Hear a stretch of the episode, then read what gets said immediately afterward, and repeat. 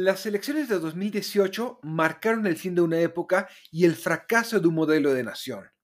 Si aprendemos las lecciones, podríamos hacer algo mejor a través del diálogo y la calibración. De no hacerlo, la simple inercia nos llevará a algo mucho peor. Realpolitik 101. Comentario político rápido, fresco y de coyuntura con Fernando Duorak.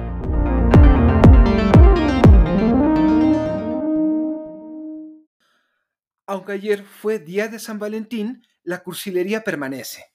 Por ejemplo, hay quienes creen que las cosas pueden volver a ser como eran antes de 2018 si dejamos de votar por Morena. Desde su superioridad moral, insisten en no entender que nada han entendido. Por más que lamenten cuánto el gobierno destruye, es irrelevante tener la razón. Pasaron los últimos años de noche cuando la polarización rompió con lo esencial, la noción de pertenencia compartida para todos ante burlas de Chairo y de Fifi. Llegado a ese punto, lo demás es consecuencia. El Naim es su aeropuerto, no del pueblo. Al diablo con las instituciones corruptas. Los programas no tienen controles, es solo una tecnocracia neoliberal sin escuchar al pueblo. Están quebrando las empresas, se lo merecen por explotadores. Mientras se parte del descrédito y se ignoren las emociones que llevaron al triunfo de López Obrador, podrán seguir lamentándose, habrá una refutación con la misma intensidad y en sentido contrario.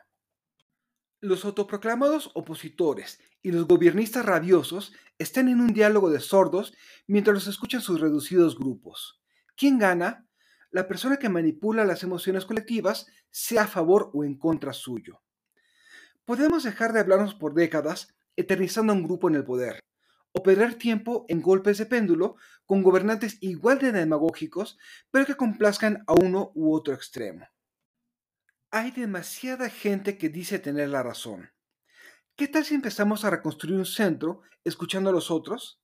Entenderemos mejor cómo llegamos aquí para tener mejor idea de cómo salir. Lo contrario es contribuir al ruido blanco. Soy Fernando Duorak y esto es Realpolitik 101. Hasta la próxima. Sigue a Fernando Duorak en Twitter y en Facebook. Visita fernandoduorak.com para más información y análisis político.